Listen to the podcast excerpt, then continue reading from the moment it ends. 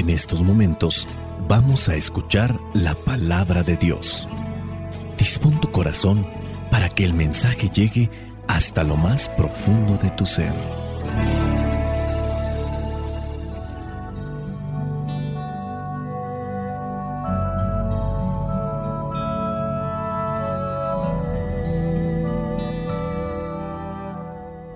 El Evangelio que la iglesia nos presenta para el día de hoy corresponde a Lucas, capítulo 4, versículos del 24 al 30.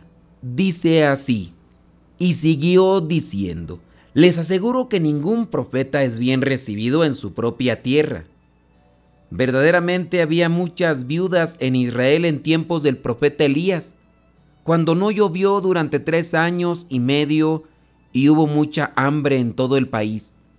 Pero Elías no fue enviado a ninguna de las viudas israelitas, sino a una de Sarepta, cerca de la ciudad de Sidón.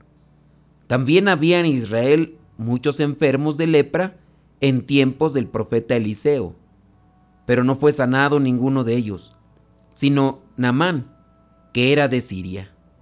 Al oír esto, todos los que estaban en la sinagoga se enojaron mucho.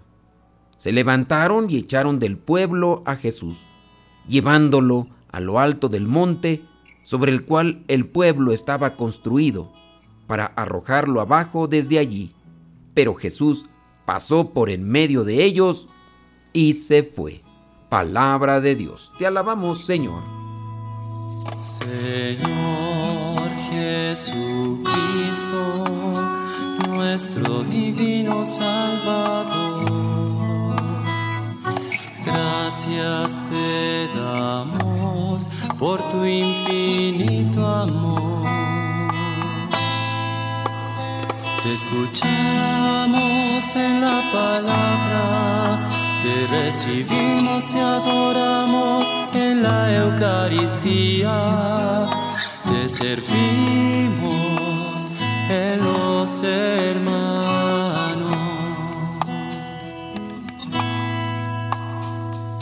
Que seamos misioneros como lo quieres tú, enseñando a los hombres el fuego de tu amor.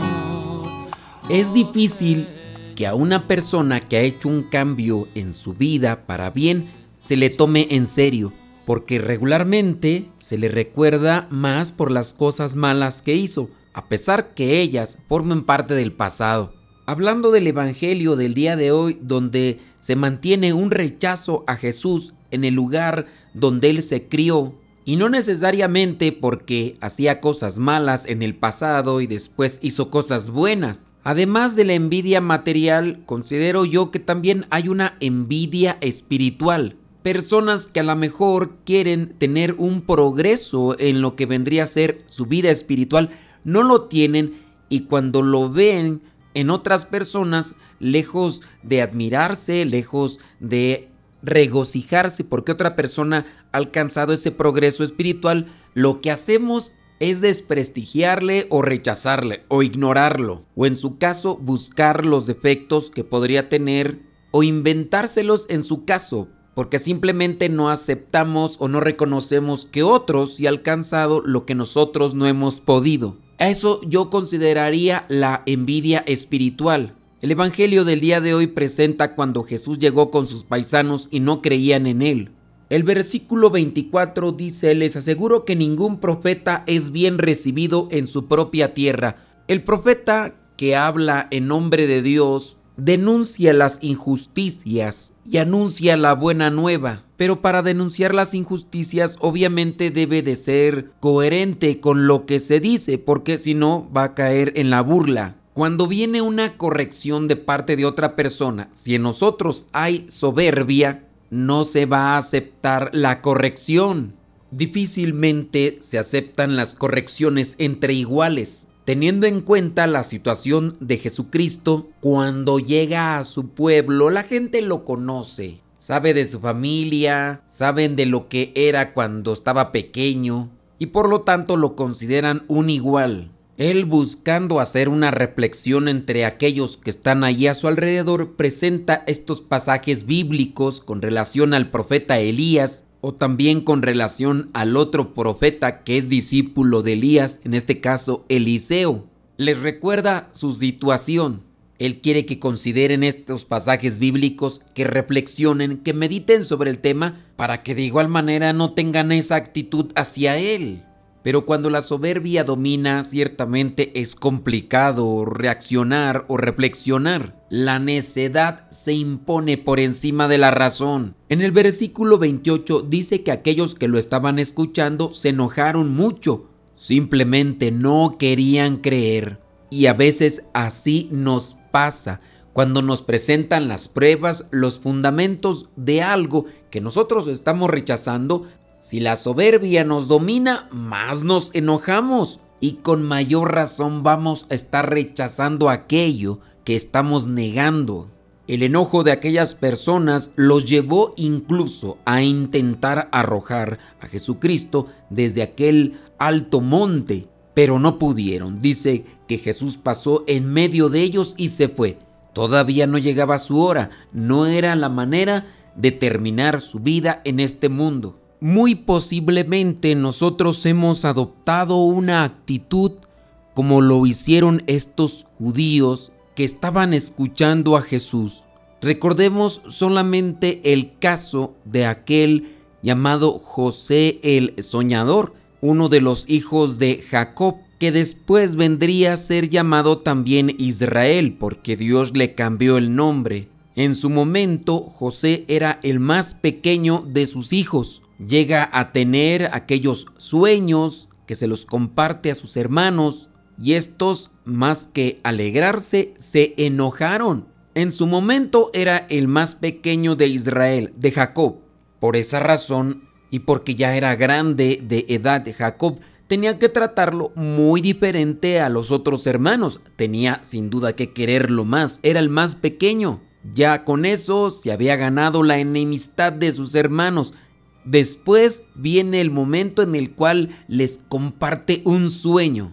Ellos se enojan. Después vuelve a soñar más cosas relacionadas con el mismo tema a tal punto que en algún momento cuando él sale a buscarlos al campo, lo agarran, lo meten a un pozo, están a punto también de acabar con su vida, solamente que por ahí uno de sus hermanos lo defendió y no lo mataron, pero sí lo vendieron y lo hicieron pasar por muerto. Eso llegó a pasar entre hermanos y aquí viene a suceder entre los paisanos de Jesús. Todos tenemos defectos, todos tenemos errores o tenemos algo de lo cual nos pueden acusar, pero estas cosas se vuelven todavía más graves cuando no las queremos reconocer cuando alguien nos lo hace notar, cuando alguien nos hace más evidente nuestro error y nosotros, lejos de aceptar la corrección, nos enojamos como ese mecanismo de defensa más recurrente para no aceptar que estoy mal, aunque sé que estoy mal y aunque sé que con eso me perjudico y que también perjudico a los demás. Yo puedo asumir el papel de profeta siempre y cuando también mi vida sea íntegra. Hay que tratar de siempre tener esa conexión con Dios para hablar en nombre de Dios.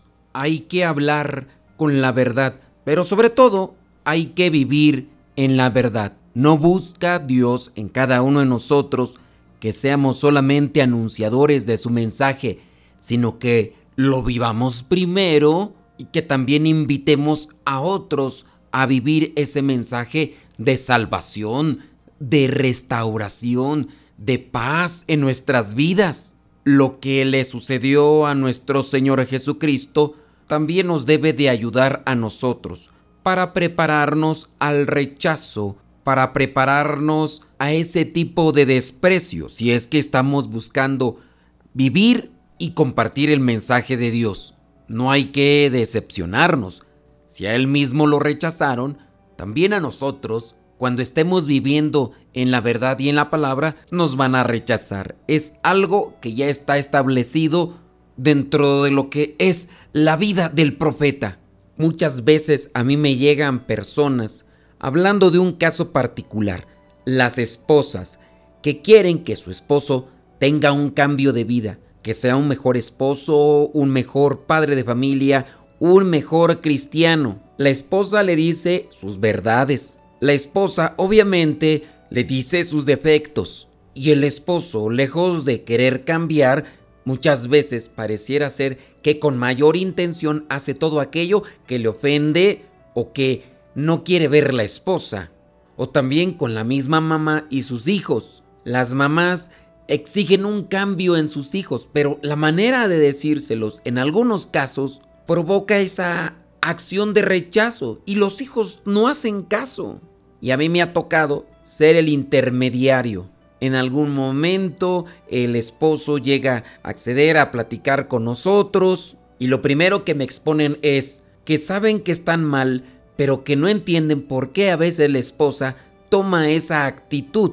Y no es que la esposa esté mal, simplemente que la esposa a veces no tiene esa paciencia, caridad, comprensión para poder decir los defectos del esposo y darle a conocer los cambios que tiene que hacer.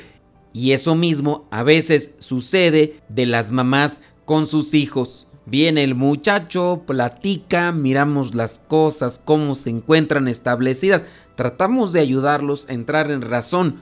Ellos reaccionan y dicen, sí, necesito un cambio. Y la mamá o la esposa viene a cuestionarse, ¿por qué a usted sí le hizo caso y a mí no me hacen caso? Ningún profeta es bien recibido en su propia tierra. Mamás, esposas, sean pacientes, traten de buscar un intermediario para que platique con aquellos que ustedes quieren que tenga un cambio. Eso es algo que se da en sus familias y déjenme decirles que es algo también que se da en nuestra comunidad religiosa.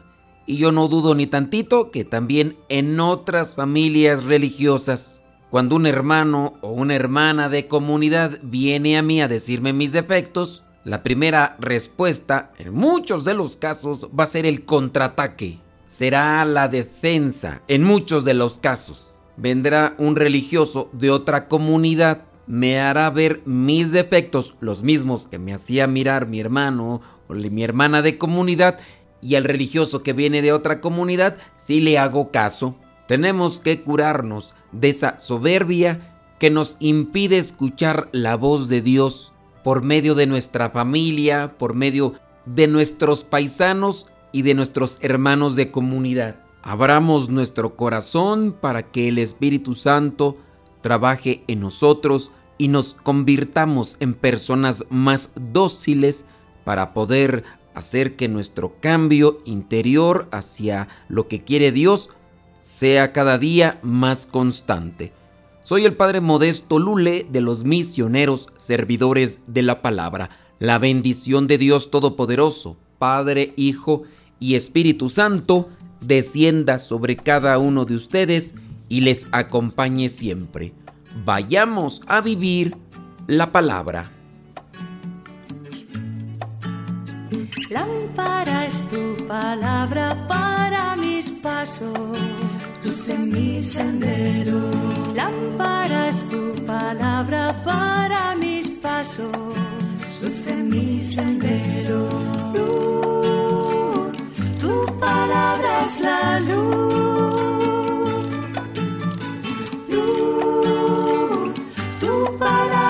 la luz, yo guardaré tus justos mandamientos. Señor, dame vida según tu promesa.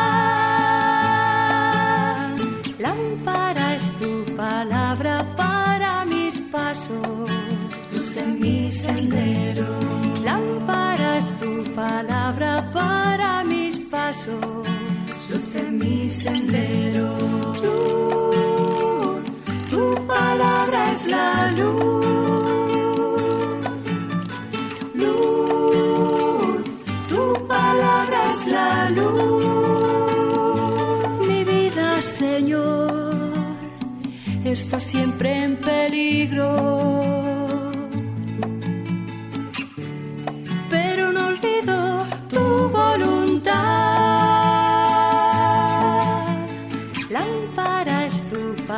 para mis pasos, luz en mi sendero. Lámpara es tu palabra para mis pasos, luz en mi sendero. Luz, tu palabra es la luz. Luz, tu palabra es la luz.